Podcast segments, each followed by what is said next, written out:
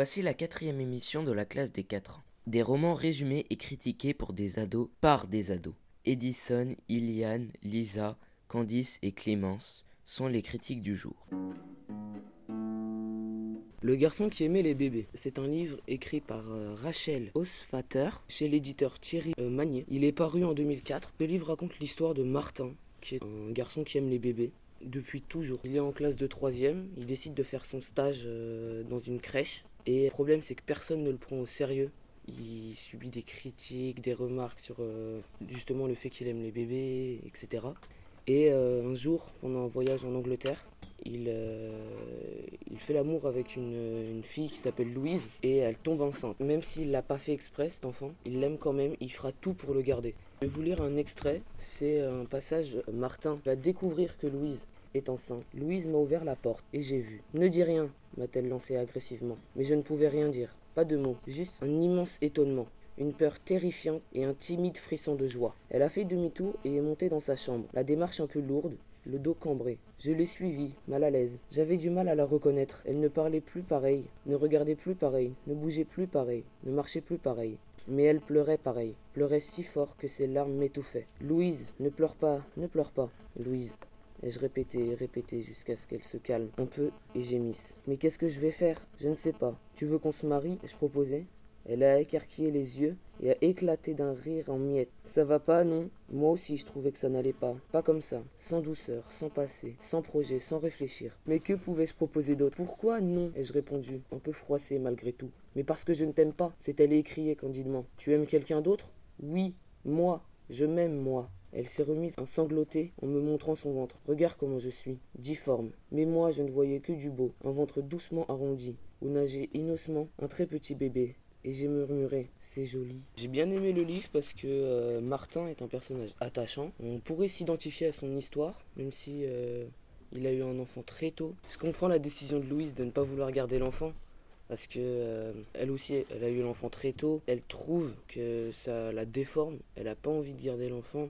Ça lui pose problème à elle, à ses proches. L'histoire en elle-même est palpitante parce qu'il y, a des retournements de situation. Où ma Louise veut abandonner l'enfant mais Martin fait tout pour le récupérer. Ça rend l'histoire passionnante.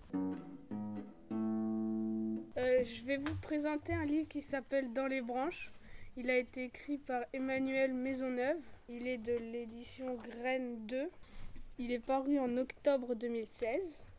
Euh, ça parle d'un garçon qui euh, il s'est perdu en forêt et il a croisé une bête et après, il a voulu retourner la voir, il a tourné dans la forêt pour la découvrir et euh, savoir ce que c'est. Ça raconte un peu son aventure. Je vais vous lire un extrait de quand il est perdu avec sa classe. Tout à coup, ça craque juste derrière. Les cheveux dressés sur la tête, je me retourne, il n'y a rien, juste les ombres de la forêt qui s'allongent à vue d'œil. Alors je me remets à courir comme un malade. Et tous les dix pas, je me retourne, et à chaque fois, je vois rien, mais j'entends. Un souffle rock qui résonne de plus en plus fort. Paniqué, j'accélère à bout de force. Je réalise même pas que c'est ma propre respiration que j'entends. Et soudain, c'est la fin. Lancé en pleine course, je me prends les pieds dans une racine et c'est le vol plané en avant. Ma tête, un tronc se bruit. Ça sonne comme un os qui craque. Des éclairs fusent devant mes yeux et clac, tout s'éteint. Combien de temps je suis resté inconscient? Longtemps sans doute, car il est fait très sombre maintenant. Allongé sur le dos la mousse humide, j'ouvre les yeux sur les hautes branches d'un pin. Quelque chose me réveille, c'est sûr, en me tombant dessus. J'aperçois des pommes de pin éparpillées sur mon sweat. Je lève les yeux vers la cime du grand arbre qui oscille. Tout est tranquille, pas un bruit. Je laisse mon regard errer vers le haut. Tout est tellement silencieux. C'est là que ça me prend. Il y a quelque chose dans les branches, quelque chose qui ne devrait pas y être. Tétanisé, je scrute la ramure d'un regard intense, cherchant ce qui attire mon attention. Est-ce que j'ai rêvé? Cette forme sombre tout en haut collée derrière le tronc? Je ferme les yeux très fort, mais quand je les rouvre, c'est toujours là. Qu'est-ce que c'est, bordel? Tout d'un coup, mon sang se fige, mes veines. Ce truc là-haut, il me regarde. Une méchante trouille me prend aux tripes. C'est pas un humain, on dirait une sorte de créature. Une bouffée d'horreur me paralyse tandis que je regarde de tous mes yeux. Ça bouge pas d'un poil, mais je vois bien que c'est vivant. Je vois ses yeux. C'est une bête, une grosse bête. Mais quelle bête La sueur au front, je passe en revue mes connaissances zoologiques. Ce truc a tout d'un singe, genre orang-outan ou chimpanzé. Mais qu'est-ce qu'un singe viendrait faire ici? Maintenant, je distingue sa face noire, à moitié cachée par sa fourrure pendant et hirsute. Je vois le blanc de ses yeux qui brille. Le blanc de ses yeux? C'est pas une bête, mon pote. Ça a pas les yeux d'une bête. Non. Non, c'est mes neurones carburent à toute vapeur. J'avale ma salive. Cette tête, ce corps, cette façon de s'agripper, c'est une créature, c'est. C'est un troll J'ai beaucoup aimé ce livre parce qu'il euh, y avait du suspense. C'était à la fois triste et joyeux. C'est triste parce qu'ils euh, vont être séparés à la fin de l'histoire. Mais le garçon, il sera quand même heureux parce qu'il sait que c'est pour son bien.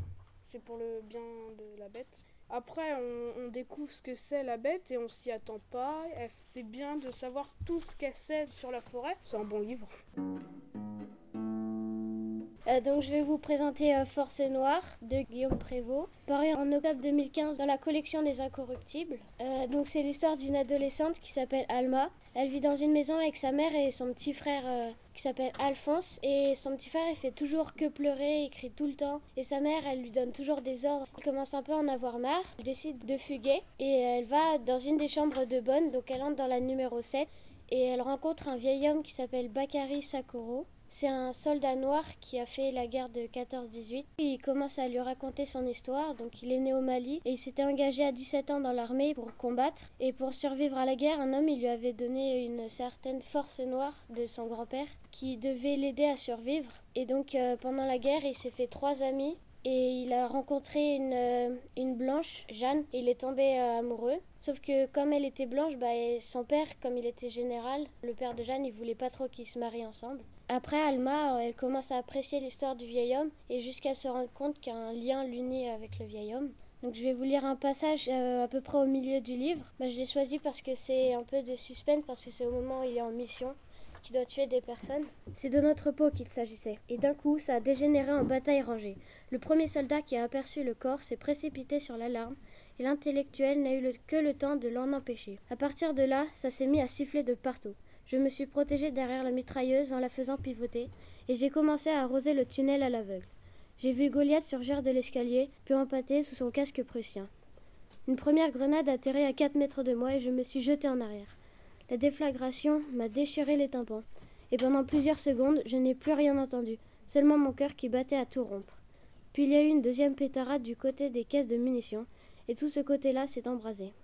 J'ai récupéré mon fusil par terre et tenté d'atteindre le sol allemand que je distinguais au milieu de la fumée, jusqu'à ce que je devine la silhouette de Goliath qui se coulait derrière lui. J'ai alors baissé mon arme et me suis déplacé vers la position de l'intellectuel à l'abri du canon en bois.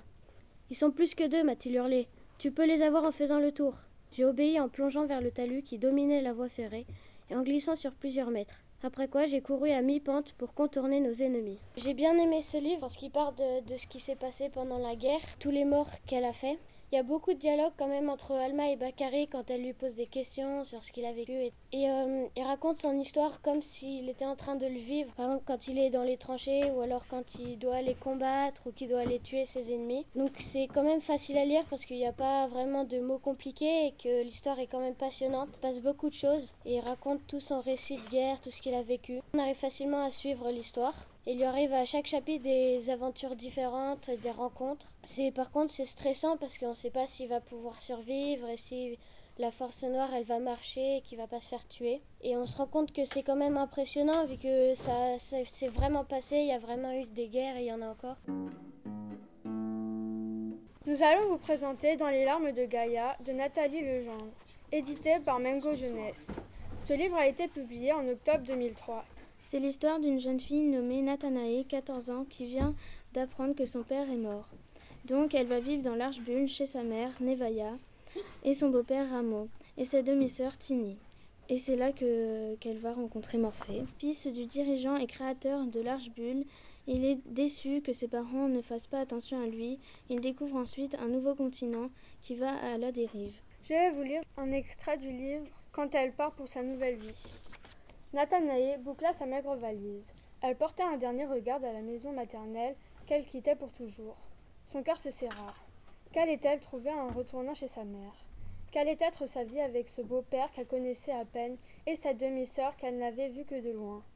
D'autant que le nouveau mari de sa mère avait la réputation d'être un homme violent.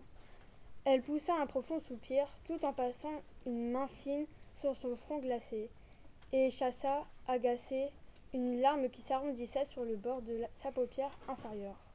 Elle avait suffisamment écouté son corps, secoué de chagrin et de sanglots, depuis la mort de son père, survenue trois jours auparavant. Il fallait qu'elle se ressaisisse et sèche ses yeux. Nevaya, sa mère, l'attendait à l'extérieur, impatiente. Par expérience, Nathanae savait qu'il fallait mieux ne pas la contrarier. Elle prit son bagage et franchit résolument la porte, laissant derrière elle, dans cette modeste maison de pêche, près de cinq années de bonheur. Sa mère la soulageait en déposant sa valise dans la petite carriole, attelée à un cheval, où était déjà entreposé son vélo ainsi que quelques meubles et des cartons, et partit à grands pas, laissant à sa fille le soin de guider l'animal. Nathanaël ne protesta pas, elle prit les rênes et suivit sa mère. Toutes deux parcoururent les ruelles bordées de charmantes petites maisons de pierre sentier, semblables à des coques de bateaux, renversées avec leurs hublots en guise de fenêtres, puis se dirigèrent vers la grande allée qui menait au port. Il n'y avait pas grand monde dehors, et Nathanaël n'avait plus à croiser le regard attristé des amis de son père. Cela la soulageait. C'était déjà assez difficile de contenir son propre chagrin sans avoir en outre à supporter celui des autres. Ses parents s'étaient séparés lorsqu'elle avait neuf ans. Cinq ans déjà qu'elle vivait avec son père, cinq ans d'amour et de complicité. Elle n'avait jamais bien compris les raisons de cette séparation, et s'en moquait. Elle adorait son père. Son cœur se pinça, diffusant une douleur aiguë entre ses côtes. Nathanaël tapa rageusement le sol du pied. Non, je ne dois pas me laisser envahir par le chagrin. On a choisi cet extrait car le passage évoque beaucoup d'émotions et c'est un grand départ pour Nathanaël de retrouver sa mère. Clémence, comment as-tu trouvé ce livre? J'ai bien aimé ce livre car il y a de l'aventure et du suspense. Euh, je trouve que Nathanaël est très courageuse mais malgré tous ses problèmes euh, familiaux et euh, elle n'hésite pas à aider les autres quand ils ont besoin d'aide. Et toi, Candice, comment l'as-tu trouvé Hum, Moi, du coup, j'ai bien aimé aussi l'ensemble du livre. J'ai trouvé qu'il y avait beaucoup d'aventures et c'était une belle histoire. Et j'ai aussi trouvé que Tini, la petite sœur de Nathanaël, malgré ses deux ans, elle est très courageuse et aide euh, beaucoup euh, sa sœur. À bientôt pour de nouvelles idées de lecture.